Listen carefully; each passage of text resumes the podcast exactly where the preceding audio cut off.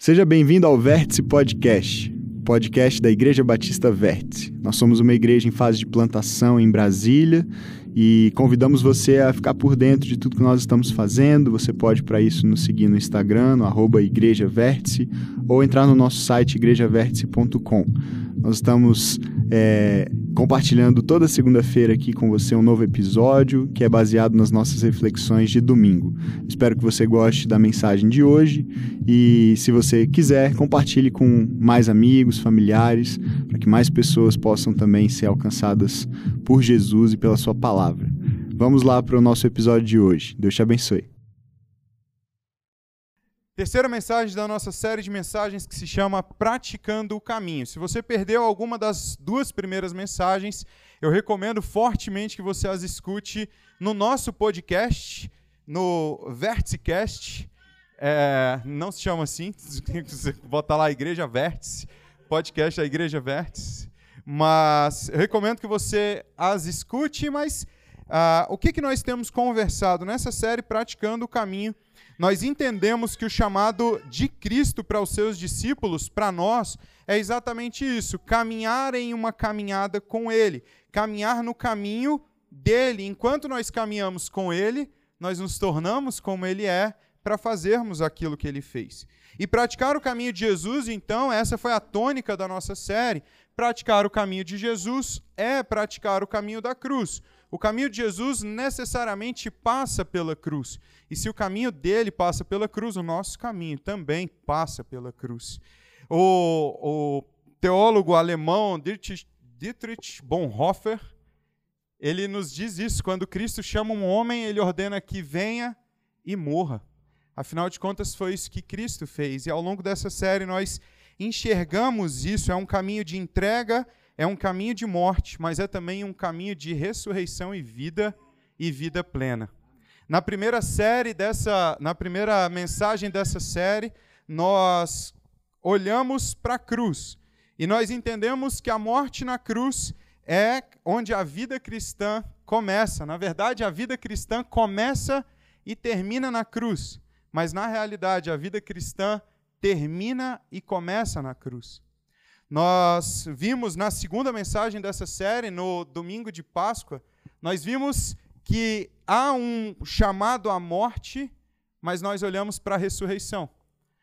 Tal como o mestre, o caminho do discípulo em direção à glória passa pelo sofrimento, mas ele não termina no sofrimento.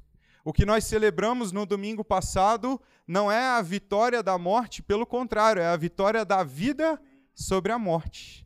Uma música linda que nós cantamos diz que, deu, que Cristo deu morte à morte. E em Cristo Jesus, na ressurreição, há a declaração da vitória da vida. Então, sim, o caminho passa pelo sofrimento, o caminho passa pela morte, o caminho passa pela cruz, mas o, o caminho de Cristo resulta em vida. Assim como Cristo ressuscitou, ele nos abre um caminho que passa pela morte, que passa pelo sofrimento, que passa pela dor, mas que nos leva à vida e a experimentar uma vida plena, uma vida abundante. E é sobre essa vida que nós vamos conversar aqui agora. Perceba, nós olhamos para a cruz, para a morte na cruz, nós, olhamos para a ressurreição após a cruz, e hoje nós vamos olhar para a vida nesse, nesse contexto da ressurreição, na, da vida que nós recebemos em Cristo Jesus. E é isso que nós vamos ver aqui. Nós precisamos entender que vida é essa, que vida é essa que nós devemos viver agora em Cristo Jesus. Se você é como eu, você não gosta de manual de instruções. É você compra uma coisa, você abre, você já começa a usar. Pior, você abre e já monta. Já eu montamos essa esse tripé da TV aqui. A gente não gosta muito de manual de instruções, mas quando a gente terminou de montar o tripé da TV, 50% dos parafusos e porcas tinham sobrado. A gente foi econômico, Gutinha. É. Pela graça de Deus, tá em pé. Mas na vida, é assim, com... eu vi hoje que está soltando um negócio aqui embaixo, mas assim, é isso na vida com Cristo, nós somos chamados a entender essa vida. Nós, ah, nós precisamos entender que vida é essa que nós devemos viver.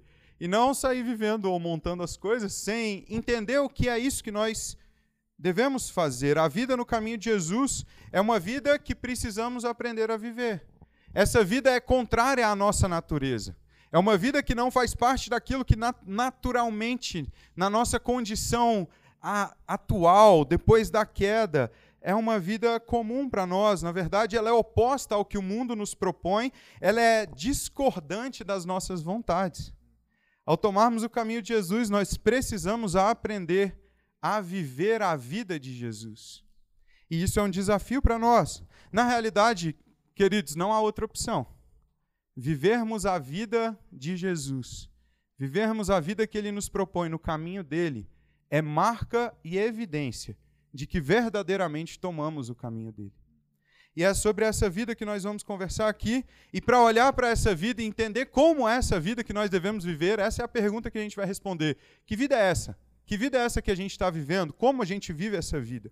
A gente vai olhar para um trecho bem conhecido que está lá em Mateus, no capítulo 16, do versículo 24 ao versículo 26. Então, abre sua Bíblia, você está com a sua Bíblia de papel.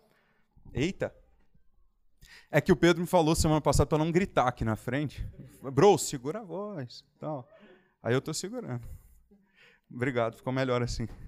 Então, abra sua Bíblia, Mateus capítulo 16, a gente vai ler do versículo 24 ao versículo 26. Se você não está com a sua Bíblia aí, nós também ah, passaremos aqui na frente. Então, Mateus 16, de 24 a 26, diz assim: Então Jesus disse aos seus discípulos: se alguém quiser acompanhar-me, negue-se a si mesmo, tome a sua cruz e siga-me. Pois quem quiser salvar a sua vida a perderá, mas quem perder a sua vida por minha causa a encontrará. Pois que, que adiantará o homem ganhar o mundo inteiro e perder a sua alma? Ou o que o homem poderá dar em troca de sua alma? Jesus gosta de frases paradoxais, Jesus gosta de frases com um belo conteúdo estético. Ele traz para nós um paradoxo entre ganhar a vida e perder a vida, entre um tipo de vida que nos leva à vida e outro tipo de vida que nos leva a perder a vida, a morte. Mas para nós entendermos o que, que Jesus está dizendo, essa é uma cena é, que foi relatada nos três evangelhos, no evangelho de Mateus, Marcos e Lucas. Para a gente entender essa cena, isso que está rolando, a gente precisa entender o que, que acontece um pouquinho antes. Essa cena ela é o, o ápice, ela é a conclusão de alguns altos e baixos de ensinamentos de Jesus antes disso. Lá no versículo 16 desse mesmo capítulo, acontece um negócio muito legal. Jesus está no seu, uh, no seu ensino, no seu ministério da Galiléia, e as pessoas perguntam, uh, e ele pergunta para os seus discípulos, o que, que as pessoas dizem que eu sou? E os discípulos respondem. Alguns dizem que você é Elias, outros dizem que você é outro profeta, João Batista, outros dizem que você é Jeremias ou outros profetas. E aí Jesus pergunta para os seus discípulos: E vocês, quem dizem que eu sou? E Pedro, então, ele responde. Pedro era o cara mais impetuoso e, e, meio até meio impulsivo, assim, né? Se a gente acompanha o que Pedro, os comportamentos de Pedro, mas Pedro responde, pá, de uma vez. E ele, no versículo 16, diz assim: Simão Pedro respondeu: Tu és o Cristo, o Filho do Deus vivo. Essa foi a resposta de Pedro e, e, e descrevi então o que que os discípulos reconheciam em Cristo. E diante desse reconhecimento, um ápice, um clímax da história, Jesus estabelece a sua igreja. De forma maravilhosa, Jesus diz assim: Respondeu Jesus: Feliz é você, Simão, filho de Jonas, porque isso não foi revelado a você por carne, carne ou sangue, mas por meu Pai que está nos céus. E eu digo a você, eu digo que você é Pedro, e sobre esta pedra edificarei a minha igreja, e as portas do Hades não poderão vencê-la. Percebe? Diante do reconhecimento de quem Cristo é, o enviado de Deus, o Salvador enviado de Deus, o Messias, Jesus estabelece nesse fundamento a sua igreja, diz que as portas da morte ou do inferno não prevalecerão sobre ela. E nesse momento ápice você fala, agora a coisa vai para frente, agora os discípulos entenderam. E aí a gente tem um anticlímax, logo depois disso. Logo depois desse momento, Mateus e Marcos nos revelam que algo não tão legal assim aconteceu. Jesus começa a ensinar sobre o seu sofrimento, sobre a sua morte, sobre a necessidade de que ele passasse pelo sofrimento e pela morte, e ensinar que o seu reino não seria conquistado de forma territorial, militar ou política, mas sim por meio da morte e da ressurreição. E ele começa a ensinar sobre isso. Seria uma vida entregue na cruz. E Pedro, usando da sua intimidade com Jesus, chama Jesus de lado, e no versículo 22 diz assim: então Pedro, chamando a parte, começou a repreendê-lo, dizendo: Nunca, Senhor, isso nunca te acontecerá. Jesus então olha para Pedro e dá uma bronca que me dá vontade de chorar só de ver a bronca que Pedro leva, cara. Jesus vira para Pedro e diz assim, no versículo 23: Jesus virou-se e disse a Pedro: Para trás de mim, Satanás. Você é uma pedra de tropeço para mim e não pensa nas coisas de Deus, mas nas dos homens. Percebe? Jesus acabou no versículo 17, acabou de falar para Pedro: Tu és Pedro, sobre esta pedra edificarei a minha igreja, as portas do inferno não prevalecerão sobre ela. Alguns versículos depois, quatro versículos depois, cinco versículos depois, Jesus olha para Pedro e fala assim: Afasta-te de mim, Satanás.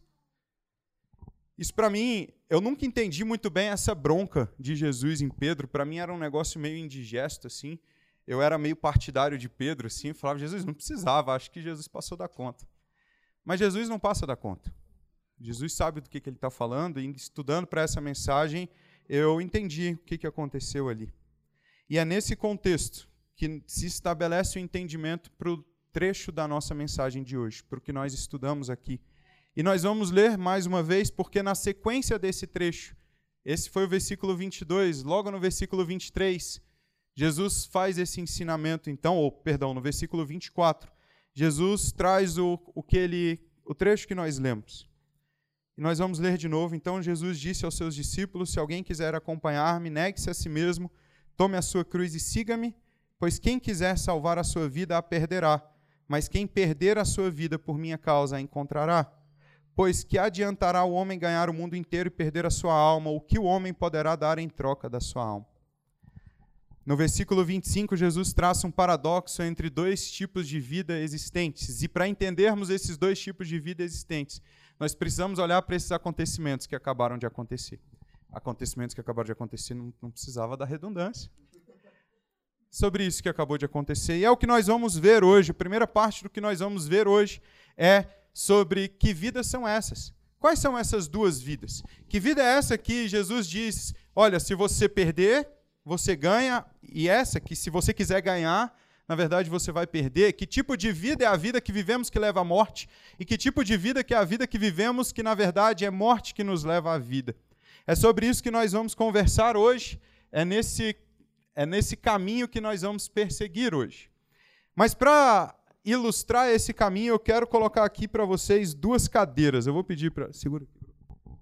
Nós vamos olhar para dois tipos de vida que nós vamos que nós, opa, que nós queremos entender como nós vivemos esses dois tipos de vida. Que dois tipos de vida são esses que Jesus propõe para nós? Eu quero falar do primeiro tipo de vida, eu quero que vocês olhem para essa cadeira como uma pessoa que estivesse sentada aqui. É como se houvesse alguém aqui sentado nesse lugar, e essa pessoa que está sentada nesse lugar é a pessoa que vive esse tipo de vida que nós vamos conversar agora. O primeiro tipo de vida que nós vamos conversar é uma vida que tem entre as suas características, a primeira delas, ela é caracterizada pela rebeldia. E aí talvez você olhe e fale assim, Felipe, rebeldia é uma palavra forte. O que você quer dizer com rebeldia? Rebeldia é uma vida marcada por cumprir as próprias vontades. Por alguém que valoriza aquilo que tem de vontade. Esse é a minha vontade, isso é o que eu quero. E se é o que eu quero, então é isso que eu, que eu vou fazer. Esse é o meu objetivo de vida. Viver as minhas vontades. Perceba que quando Jesus dá uma bronca em Pedro, é sobre isso que ele está falando. Perceba, a vontade de Pedro não era necessariamente ruim. A grande questão é que a vontade de Pedro era a vontade de Pedro. Jesus diz para Pedro: Para trás de mim, Satanás, você é uma pedra de tropeço para mim, e não pensa nas coisas de Deus, mas na dos homens. A vontade de Pedro era motivada por amor de Jesus, por amor a Jesus, era motivado por um sentimento de afeição genuíno, mas não era a vontade do próprio Senhor. Era a vontade dele mesmo. Percebe? É, não significa que a rebeldia é marcada por vontades ruins, mas significa que a rebeldia é marcada pelas vontades do próprio coração. E isso começou lá atrás. Porque eu estou falando, estou usando um exemplo de uma vontade que é aparentemente boa, mas nós temos vários exemplos de vontades que não são tão boas assim. Se a gente vai lá no começo e lê o capítulo 3 de Gênesis, tudo começa com uma rebeldia. Adão e Eva escolhem ouvir a mentira da serpente que diz: Foi isso que Deus disse para vocês fazerem? Não. Vocês não morrerão. Certamente não morrerão e escolhendo fazer aquilo que era motivado pela própria vontade. Eles desobedecem a Deus. Eles eles tinham tudo, perceba, tinham tudo. Eles tinham a presença de Deus, eles tinham, eles caminhavam com Deus, mas eles escolhem dar voz à própria vontade, ao invés de ouvir a vontade de Deus. E a conclusão foi que houve uma ruptura na ordem das coisas, houve uma ruptura na, na paz, na harmonia de todas as coisas. E a gente vê isso ao longo do tempo, a gente vê a, vontades do próprio coração gerando ruptura na ordem das coisas, não na ordem como as coisas deveriam ter. A partir desse momento, a rebeldia se instaura e o desprezo pela voz de Deus é generalizado. Irmão matando irmão, homens construindo torres para alcançarem o céu. O povo que foi salvo da escravidão do Egito, que viu o mar se abrir, escolhendo fazer um bezerro de ouro ao invés de ouvir a Deus. Queridos, para a gente reconhecer a rebeldia, a gente nem precisa olhar lá para trás. Se a gente liga a televisão, se a gente vê os jornais, a gente vê a idolatria do homem diante das coisas, do poder, do dinheiro. Se a gente olha as propagandas, as novelas, ou mesmo o Instagram, a gente percebe a idolatria, por exemplo, do sexo. Tirando ali o que Deus diz para não adorar outras coisas, adorá-lo em primeiro lugar, ou amá-lo e adorá-lo de todo o nosso coração nós olhamos a televisão e, vendo pessoas, e vemos pessoas se matando, a gente vê uma guerra acontecendo, a gente vê pessoas cancelando umas às outras, desconsiderando um segundo mandamento que Cristo diz, olha, todos os mandamentos eles têm a ver com esses dois, que é amar o próximo como a si mesmo. O problema da rebeldia é que ele não está só lá fora. Se nós olharmos para o nosso coração, eu tenho certeza que nós veremos momentos em que olhamos para a vontade de Deus e falamos: eu prefiro fazer o que eu quero. Eu prefiro seguir o meu próprio coração. Seja na idolatria às coisas, seja na forma como eu trato outra pessoa, que eu nem gosto tanto assim. Mas mais uma vez, a rebeldia traz consequências. E a segunda marca dessa vida, dessa pessoa que está sentada aqui, é afastamento e insatisfação. Porque, queridos, a rebeldia contra Deus, a rebeldia com a vontade de Deus, nos traz afastamento. E não é uma punição do próprio Deus, na verdade é uma consequência natural. A partir do momento em que nós declaramos que as nossas vontades são mais importantes do que as vontades dele, nós nos afastamos. Isso aconteceu com Adão e Eva. Isso acontece com um povo que está numa terra que tem todas as coisas e foi Deus que os colocou lá. Mas por conta da rebeldia do seu coração e por conta de não cumprir aquilo que, que é dado para que eles cumpram, eles são retirados dessa terra e vivem o exílio. Isso também acontece conosco. Quando nós escolhemos fazer a nossa própria vontade, nós estamos afastando o nosso coração de Deus, nós esfriamos o nosso coração, nós endurecemos o nosso coração. E isso também tem uma consequência. A consequência dessa decisão é a insatisfação. Porque nós fomos feitos para uma coisa, nós fomos criados à imagem de Deus. E está no combo da imagem de Deus sermos relacionais. Nós somos seres relacionais. Porque Deus é um Deus relacional. E dentre os nossos relacionamentos está o relacionamento entre nós, mas está principalmente, ou em primeiro lugar, e não principalmente, o nosso relacionamento com Ele. Nós fomos criados para um relacionamento com Ele. É como se tivéssemos dentro do nosso coração um formato que só uma coisa encaixa: Deus. É só o relacionamento com Ele que preenche esse vazio que existe dentro de nós. Sem esse relacionamento, a nossa vida é, é uma vida de insatisfação. É uma vida de vazio, é uma vida de solidão. Na viagem que nós fizemos há três semanas, a gente foi visitar uma igreja, a Red, está aqui. Na viagem que nós fizemos, uh, eu fui embora mais cedo, eu fui, fiz Campinas Rio, e no voo que eu fiz para Campinas Rio, eu sentei numa poltrona que tinha duas jovens atrás. Na verdade, tinha uma jovem que devia ter seus 18, 19 anos e uma a irmã dela que devia ter uns 12, 13 anos. E a irmã mais nova, ela entrou muito empolgada, muito feliz no avião. E aí, de repente, ela foi murchando e tal, e ela fez um comentário com a irmã depois de alguns minutos. E esse comentário me marcou. Ela diz assim: eu chamei ela de desconhecida do avião, porque eu não sei o nome dela. Mas ela disse assim, numa conversa com a irmã: Tudo que é infinito é ruim. Se a pipoca fosse infinita, não teria graça comer pipoca. Se viajar fosse infinito, não teria graça viajar. Percebe? Ela estava muito empolgada para viajar e de repente ela faz uma observação do coração do homem caído, que muitos de nós temos dificuldade de fazer. Percebe? Ela fez uma observação que Platão fez muito tempo atrás ao dizer que a felicidade estava naquilo que não temos, mas assim que temos, já não há mais felicidade. Ela tirou um retrato do coração do homem, que é insatisfeito porque não tem aquilo que traz satisfação. Mas quando coloca a satisfação do que ficou difícil, isso que eu vou falar agora. Eu vou, eu vou reformular. Um coração do homem insatisfeito, que deposita a fonte de satisfação em outras coisas, mas assim que tem essas coisas, descobre que essas coisas não trazem satisfação. Porque só há uma coisa que traz satisfação, que é o relacionamento com Deus. Essa criança descobriu que quando tem, descobre-se vazio. Mas essa criança estava errada em uma coisa. Na verdade, apenas uma coisa pode trazer satisfação, e é aquilo que é de fato infinito, mais do que infinito, é aquilo que é eterno. É aquilo que era antes de todas as coisas. A palavra de Deus começa com no princípio Deus. Deus que era antes do princípio, Deus que sempre existiu e vai sempre existir, o Alfa, o Ômega, o princípio e o fim. Apenas isso pode trazer satisfação. E uma pessoa sem relacionamento com aquilo que é eterno se encontra vazia, ainda que tenha tudo. O reverendo Hernandes Dias Lopes diz isso para gente. A pessoa sem Cristo, mesmo cheia de bens, é vazia. Mas aqui eu quero fazer uma observação importante esse distanciamento não é necessariamente físico, queridos. Não é um distanciamento físico, não é um distanciamento de onde você está necessariamente, mas é um distanciamento de coração. Nós falamos aqui sobre o povo hebreu que foi liberto do Egito. O povo estava na escravidão, foi liberto do Egito. E nesse processo de libertação, o povo viu o mar se abrir e passou no meio do mar. O povo era guiado pela nuvem gloriosa de Deus, o povo bebeu a água que jorrou da rocha e comeu o maná que desceu do céu.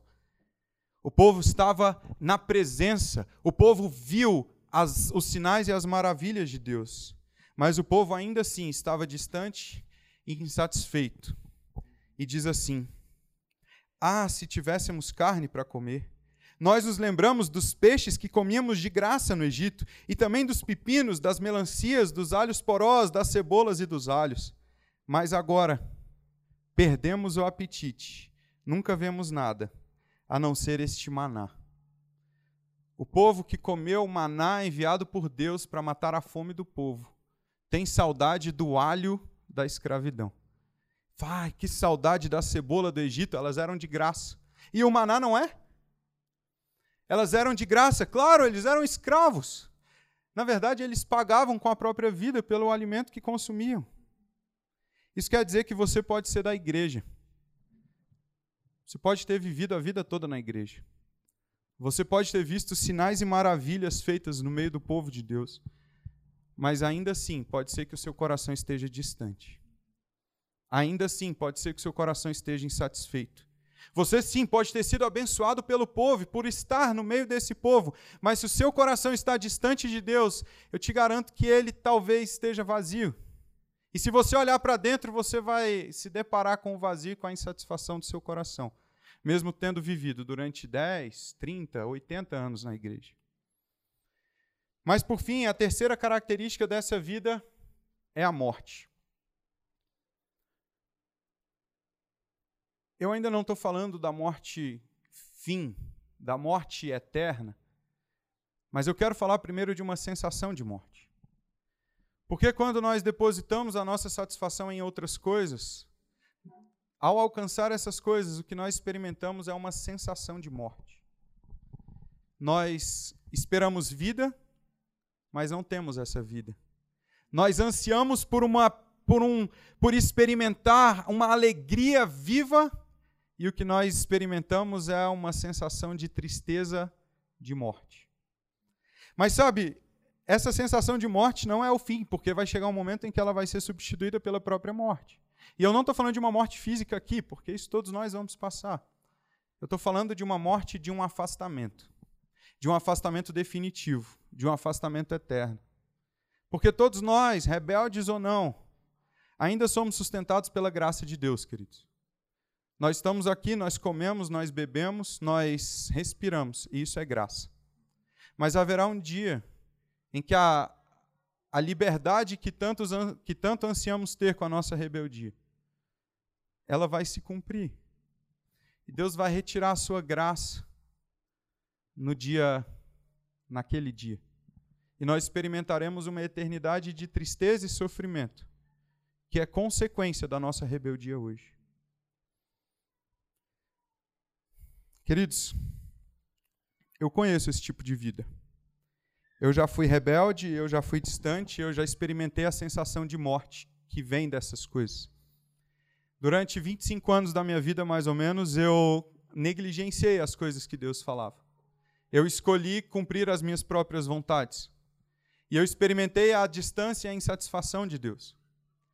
Desses 25 anos, dos últimos, os últimos 11 anos desses 25 anos, eu busquei satisfação na pornografia esperando que nessa na pornografia eu experimentasse uma satisfação, uma vida que na verdade o que gerava era morte. Eu experimentei a prisão de algo que não trazia satisfação, mas que prometia. E na verdade, todas as vezes que eu me frustrava por não trazer satisfação, eu buscava mais e eu me enfiava mais, e como uma pessoa dançando numa lama que te agarra e te prende, essa era a minha vida.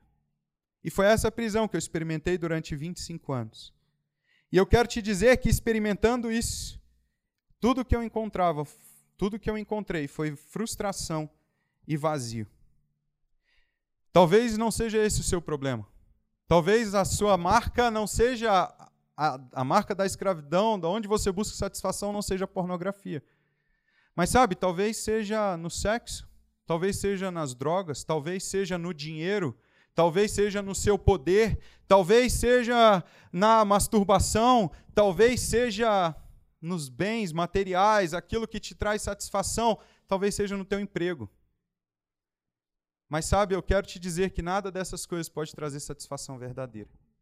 Não há poder, não há posição, não há título que traga satisfação verdadeira. E se você olhar para dentro do seu coração, eu tenho certeza que você vai descobrir isso também. Esse é o tipo de vida que aqueles que estão distante de Deus vivem. Buscar satisfação em coisas que levam à morte. E é exatamente por isso que esse tipo de vida eu quero dar um nome de morte. E essa pessoa que está sentada nessa cadeira vivendo esse tipo de vida é exatamente isso aqui que ela está experimentando. Tudo aquilo que começa com as minhas vontades termina em morte. Mas sabe, essa vida sem cruz, que é morte, essa vida distante, essa vida rebelde, essa vida insatisfeita, não é isso que Deus propõe para nós, não é isso que Ele quer para nós, pelo contrário, Ele tem um caminho de vida para nós. Há um caminho de vida, meus irmãos, e por que, que eu estou dizendo isso? Porque eu estou experimentando isso. Porque eu já estive sentado aqui tempo demais. Mas eu fui retirado dessa cadeira de forma graciosa, enquanto eu ainda era rebelde. E eu pude experimentar então, e eu experimento hoje então, uma outra cadeira que eu chamo de vida. E Deus que nos transporta daqui para cá, nos ensina que vida é essa. Meus irmãos, essa vida, a vida que é vida, ela é, também tem características. A primeira característica é a dependência. Percebe? Vamos voltar no trecho que nós lemos. Diante do reconhecimento de Pedro que Deus é que, que, que Deus, que Jesus Cristo é o Cristo, ah, ele diz: Feliz é você, Simão, filho de Jonas, porque isso não foi revelado a você por carne ou sangue, mas por meu Pai que estás no céu, que está nos céus. Percebe? A primeira coisa que Pedro entende é um é fruto de uma dependência de Deus, é fruto de algo que somente Deus poderia revelar e mostra para nós que esse ponto, essa vida proposta é uma vida de dependência. Em João 15, Jesus diz: Eu sou a videira, vocês são ramos os ramos. Se alguém permanecer em mim e eu nele, esse dará muitos fruto, muito fruto. Pois sem mim vocês não podem fazer coisa alguma. Queridos, permanecer é um ato de dependência. A dependência era a expectativa de Deus em relação ao seu povo. Não porque ele é um Deus carente ou manipulador, mas porque ele é o doador da vida. Foi ele que deu a vida. Nós recebemos a vida dele. E por isso somos dependentes dele.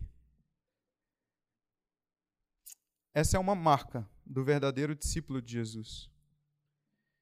Você tem sido dependente ou você tem lutado para fazer as suas próprias escolhas? A segunda marca dessa vida é uma vida de relacionamento e satisfação. Porque nesse tipo de vida há relacionamento com Deus. Porque à medida em que dependemos dele, nós nos aproximamos dele. Como Pedro falamos, Senhor, para onde iríamos? Só tu tens as palavras da vida eterna. E nós nos apegamos a ele. E nós desfrutamos do cuidado, do amor, da proteção, da provisão e também da disciplina que vem dele. O relacionamento pessoal que foi destruído lá no Éden é reconstruído em Cristo Jesus de forma mais impactante e plena. Nós não apenas habitamos com Deus, mas Ele habita em nós por meio do seu Espírito. E nós experimentamos então relacionamento e presença. E esse relacionamento e presença nos traz satisfação. Nós experimentamos uma vida plenamente satisfeita, porque nós nos relacionamos com Ele. Esse vazio que há em nós é preenchido por aquilo, só por somente aquilo que pode preencher. Isso não quer dizer que os cristãos não passam por dificuldades, isso não quer dizer que não haverá dor ou luto, mas quer dizer que mesmo em meio às dificuldades, nós experimentaremos a presença dele, nós experimentaremos o cuidado dele, nós experimentaremos a satisfação que há nele, porque ele estará lá. Porque na dor e na dificuldade, ele estará lá. Nós podemos experimentar uma alegria indizível e gloriosa, como o apóstolo Pedro vai dizer para pessoas que estão sendo perseguidas e mortas. O Wayne Gruden fala sobre essa alegria indizível e gloriosa, dizendo que é uma alegria impregnada de glória celestial. É a alegria dos céus, antes do céu. E nós podemos experimentar isso. Nós podemos experimentar nisso, isso quando nós nos sentamos nessa cadeira aqui. Quando nós nos sentamos na cadeira da vida. E por fim, nós experimentamos então a própria vida. Antes de Cristo, nós estamos mortos em nossos delitos e pecados, sobrevivemos, mas não vivemos. Somos como um vale de ossos secos, um coração de pedra. Mas nessa vida nós vivemos definitivamente, nós respiramos pela primeira vez. É como se puxássemos o ar e pela primeira vez, sentados nessa cadeira, o ar enchesse os nossos pulmões e experimentássemos um fôlego soprado pelo próprio Senhor. E há não uma presença, não uma promessa de vida agora, mas a promessa de vida eterna. Ela, essa vida se torna cada vez melhor, queridos. Nós já experimentamos vida agora mas nós experimentaremos uma vida eterna face a face com Ele. E um dia, essa vida aqui, que mesmo satisfeita, ainda é marcada pela presença do pecado e pelas lutas e pelo sofrimento e pela dor. Um dia essa vida será vivida plena na eternidade com Ele, sem dor, sem sofrimento, sem luto, sem tristeza, sem choro. É isso que nós experimentaremos aqui. É uma vida que começa agora, de alegria que começa agora, mas é uma alegria crescente que não tem fim. É isso que nós experimentamos aqui. O apóstolo Paulo diz: vocês estavam mortos em suas transgressões e pecados, no versículo 1 do capítulo 2 de Efésios, mas ele dá um salto e diz: Todavia, Deus, que é rico em misericórdia, pelo grande amor com que nos amou, deu-nos vida. Nós experimentamos vida, queridos. Aqui estamos mortos, aqui há vida. E ele fez isso quando nós estávamos mortos. Perceba, não é uma ação de um morto dizendo eu quero vida, não, mas é, é alguém que recebe, é alguém que dá de graça, é alguém que está aqui, que está aqui se afogando na lama. E toda vez que respira, o que, o que bebe, o que entra na boca é lama mas que de repente recebe uma mão estendida e é resgatado dessa lama, e é transportado da morte para a vida, e é transportado de um reino de trevas para um reino de luz. Essa é a diferença entre esses dois tipos de vida. A morte na cruz é vida. A morte na cruz, a morte de Jesus naquela cruz, nos traz a vida, e é essa vida que nós podemos experimentar. Mas sabe, essa vida é nos dada de graça, quando nós nos rendemos diante de Jesus. Mas viver essa vida exige de nós algumas coisas. E eu já estou caminhando para a conclusão. Viver essa vida aqui exige de nós algumas coisas. No versículo 24 desse trecho que nós lemos, Jesus disse aos seus discípulos: Se alguém quiser acompanhar-me, Negue-se a si mesmo, tome a sua cruz e siga-me. Percebe? A vida é dada, essa vida é graça, mas ela exige tudo de nós. O que Jesus está dizendo ali é: aquele que quiser me acompanhar, aquele que quiser tornar-se o meu discípulo e caminhar comigo, em outras versões diz: aquele que quer me seguir, ele precisa se entregar, ele precisa se negar. Perceba, não é negar algumas coisas, não é negar aquilo que é mais feio, não é negar aquilo que é visível, não é negar um pecado que escandaliza, é negar tudo, é entregar tudo, é abrir mão do controle e falar: Senhor, eu quero viver essa vida e eu abro mão de tudo. Negar a si mesmo significa abrir mão de governar a si mesmo e substituir as suas vontades pela obediência e dependência do Messias é estar livre para verdadeiramente seguir Jesus. Sabe qual é o grande problema? Um deles é que muitas vezes nós já estamos sentados na cadeira da vida. Mas estamos sujando as nossas mãos na cadeira da morte. Muitas vezes nós nos sentamos nessa cadeira mas nós não abrimos mão de tudo. Muitas vezes nós abrimos mão daquilo que é externo, daquilo que é feio, mas nós nos apegamos àquilo que muitas vezes ninguém sabe. Nós nos apegamos àqueles hábitos que acontecem dentro dos nossos quartos, aqueles hábitos que somente o nosso contador sabe. Nós nos apegamos às coisas da morte e não abrimos mão de tudo. Mas o que Cristo nos chama a fazer é abrir mão de tudo. É viver uma vida para Ele. E naturalmente é declarar guerra. É declarar guerra contra as coisas que nos levam à morte. Significa viver inteiramente para Ele. Paulo entendeu isso muito bem em 2 Coríntios 14, 15, capítulo 5, versículo 14 e 15, ele diz: Pois o amor de Cristo nos constrange, porque estamos convencidos de que um morreu por todos, logo todos morreram. E ele morreu por todos para que aqueles que vivam já não vivam mais para si mesmos, mas para aquele que por eles morreu e ressuscitou. Percebe? Por que, que nós, Cristo morre por nós, então nós morremos para essa vida que nos leva à morte e passamos então a viver uma vida verdadeira, uma vida que nos traz vida. Agora, essa vida precisa ser vivida para Ele. É uma vida que não é mais vivida, que não cabe mais as nossas escolhas, os nossos desejos, aquilo que nós queremos ou aqueles apegos que nós temos, mas é uma, vivida, é uma vida vivida para Ele. Queridos, dizemos muitas vezes: tudo bem, Deus, eu abro mão dessas coisas feias, mas de outras, deixa que eu cuido. Afinal de contas, é apenas isso. É apenas uma mentirinha é apenas um videozinho, dura pouco. É apenas uma conversa imoral com a minha colega do trabalho? É apenas uma masturbação? É apenas um grito e um desprezo com a minha esposa? É apenas não declarar uma coisinha aqui ou ali no imposto de renda? É apenas, é apenas, é apenas.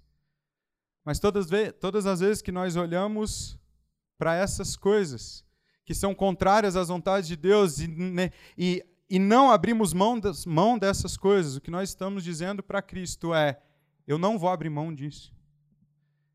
Nós estamos desprezando o sacrifício de Cristo na cruz que nos trouxe da morte para a vida. Mas, queridos, o próprio Jesus resolve esse problema. Ele diz: Pois que adiantará o homem ganhar o mundo inteiro e perder a sua alma? Ou o que o homem pode dar, ou o que o homem poderá dar em troca da sua alma? Nada disso que você não quer abrir mão é melhor do que a própria presença do Senhor. É melhor do que o relacionamento com Ele, a satisfação que há nele. A vida em Jesus requer de nós mais uma coisa, e essa é a última coisa que eu vou falar, eu estou realmente acabando. Jesus não nos diz apenas para negar-nos a nós mesmos, mas para negar-nos a nós mesmos e carregar a cruz. Tomar a sua cruz não significa algo. Vou dar um exemplo. Às vezes você pode pensar assim: meu casamento é minha cruz, meu filho é minha cruz, minha sogra é minha cruz. O Pedro Rio, Albinho, o Pedro Rio aqui na frente. Albinho, o Pedro, anota aí. Porque eu falei meu casamento, meu filho, o Pedro não riu, não. Mas quando eu falei minha sogra, o Pedro riu. eu quero te dizer que nada disso é sua cruz.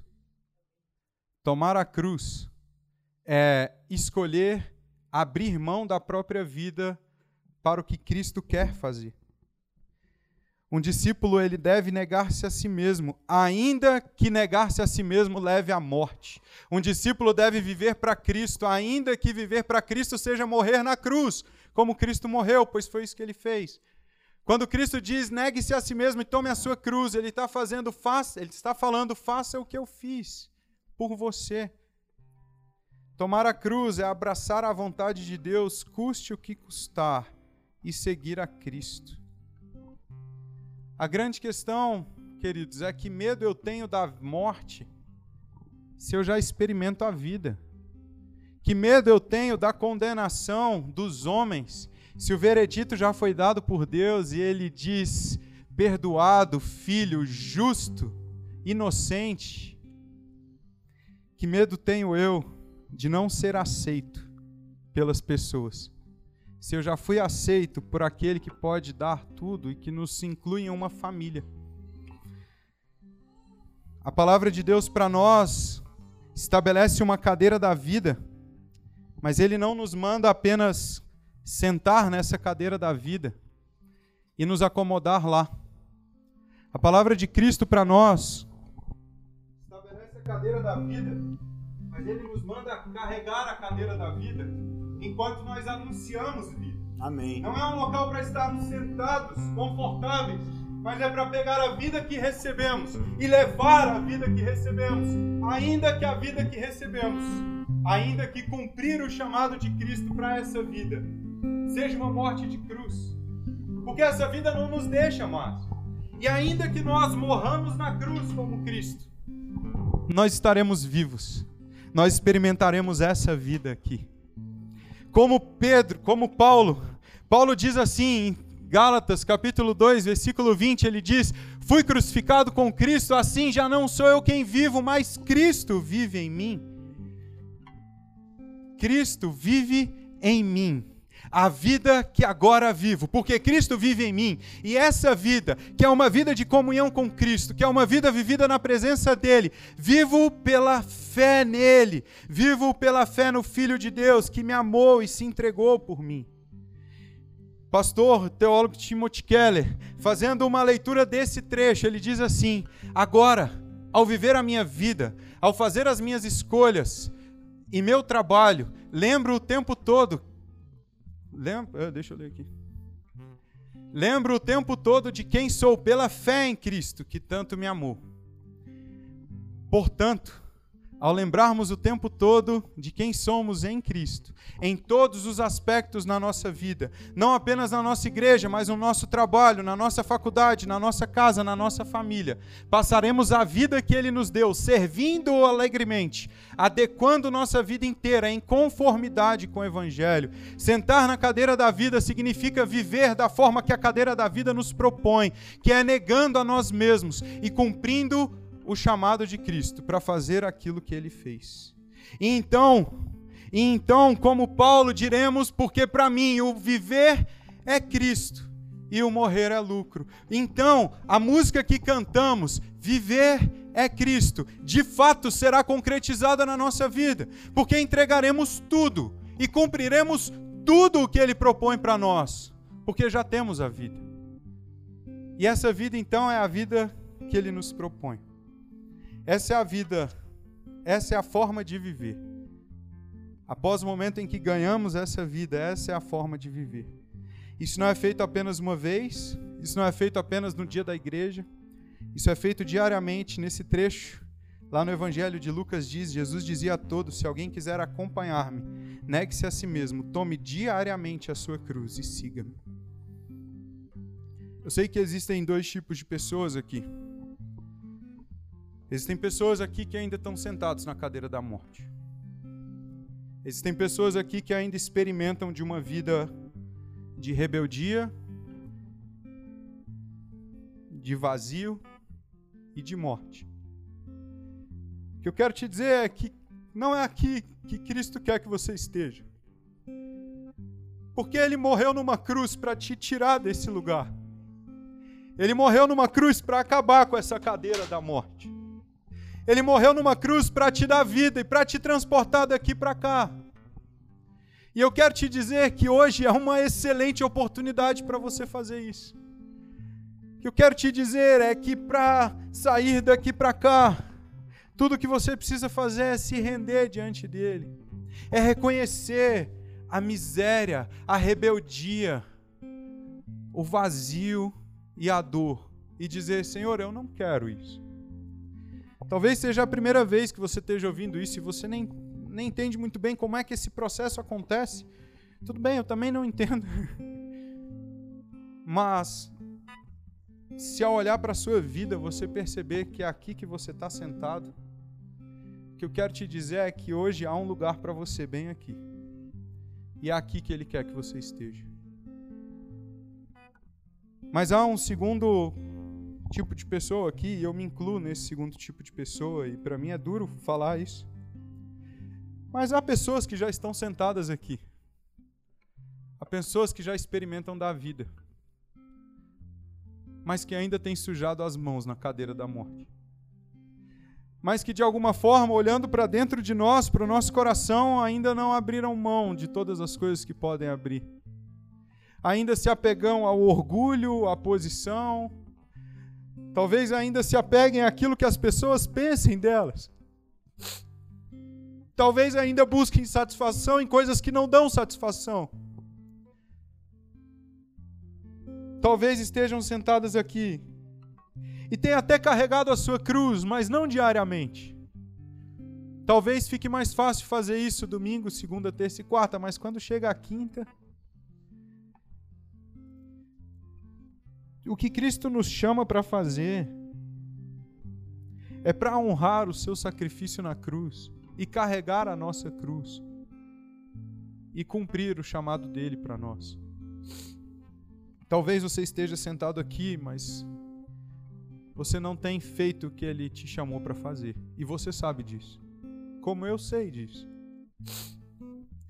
Mas hoje é dia de mudança. Hoje é dia de mudança. Hoje é dia de transformação. Hoje é dia de sair daqui para cá. E hoje é dia de nós que estamos sentados aqui pegarmos a cadeira nas nossas mãos e cumprirmos o que Ele nos chama a cumprir. E vivermos da forma como Ele nos chama a viver. Essa decisão eu não posso tomar por vocês, eu posso tomar por mim. Mas nós teremos a oportunidade de fazer isso enquanto nós cantamos uma música que nós vamos cantar aqui, que fala exatamente viver é Cristo. que essas palavras cantadas nessa música sejam a declaração do nosso coração, sejam a decisão da nossa vida, não apenas hoje, mas a partir de hoje. Nós queremos ser uma igreja que carrega a sua cruz e faz o que Cristo fez, porque foi Cristo que nos chamou para fazer. Então, enquanto nós cantamos, você pode se colocar de pé. Enquanto nós cantamos, você pode fechar os seus olhos e, e entregar o seu coração e, e, e cumprir e, e caminhar no caminho de Cristo, no que Ele está te chamando para caminhar. Vamos cantar e enquanto nós cantamos, faça isso. Aleluia, Senhor, nós te louvamos, Senhor.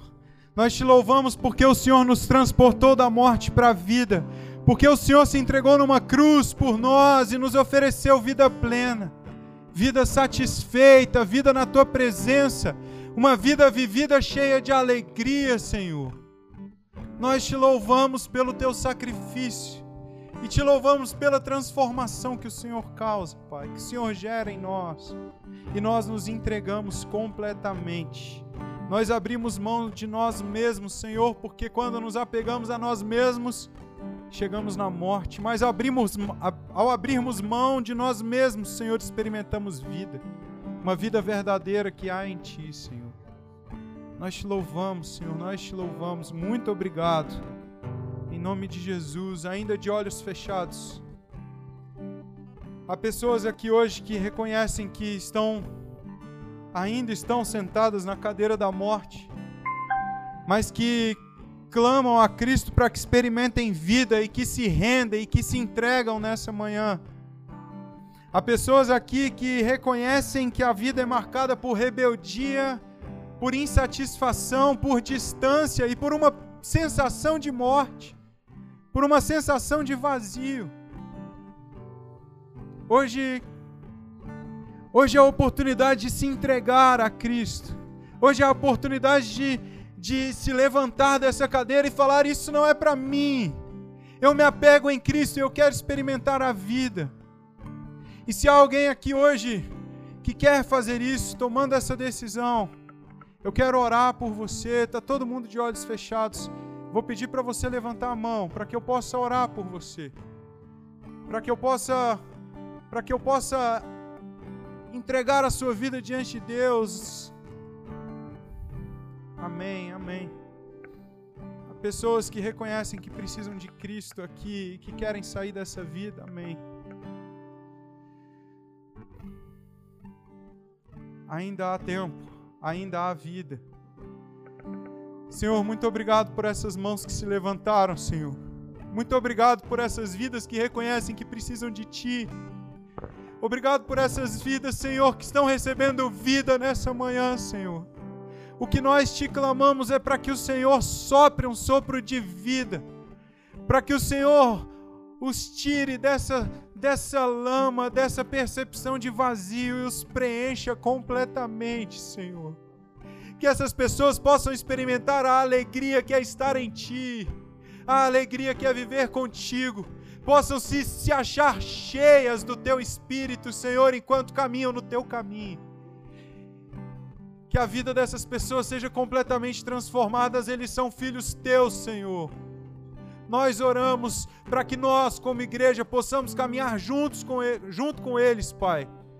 Possamos caminhar na sua direção até o dia em que te veremos face a face, até o dia em que não haverá mais dor, mais tristeza e mais choro até o dia em que te encontraremos e passaremos a eternidade contigo. Que possamos caminhar juntos nesse caminho, Senhor. Nós te louvamos, te entregamos a vida deles, Pai, em nome de Jesus. Amém. Mas agora, queridos, com os olhos abertos, como igreja, eu quero fazer um segundo convite para vocês. Porque, como igreja, o nosso convite é para fazer da nossa vida Cristo. É para, como Paulo dizer, viver é Cristo. Então, como igreja, nós cantaremos de novo esse refrão. E como igreja, nós nos posicionaremos dizendo para nós, como igreja, viver é Cristo. E nós decidimos a partir de hoje e todos os dias da nossa vida a partir de agora, tomar a nossa cruz, negar a nós mesmos e seguir Cristo para fazer o que ele fez no local em que nós vamos, na nossa cidade e por todo local onde nós estivermos como igreja de Cristo. Essa é a nossa decisão como igreja. E o meu convite é para que você faça isso agora e para que você cante mais uma vez esse refrão, declarando isso em alta voz: Viver é Cristo. E como igreja, viver é Cristo. Obrigado por ouvir esse episódio do Vértice Podcast. Na semana que vem nós estaremos de volta com um novo episódio. Por enquanto, inscreva-se ou curta aqui, adicione aos seus favoritos o nosso show para que você receba as notificações dos próximos episódios. Se você puder, deixe uma avaliação e compartilhe com alguns amigos também. Isso nos ajuda bastante a fazer com que a mensagem sobre Jesus alcance mais pessoas. Prazer ter você aqui com a gente. Deus abençoe a sua vida.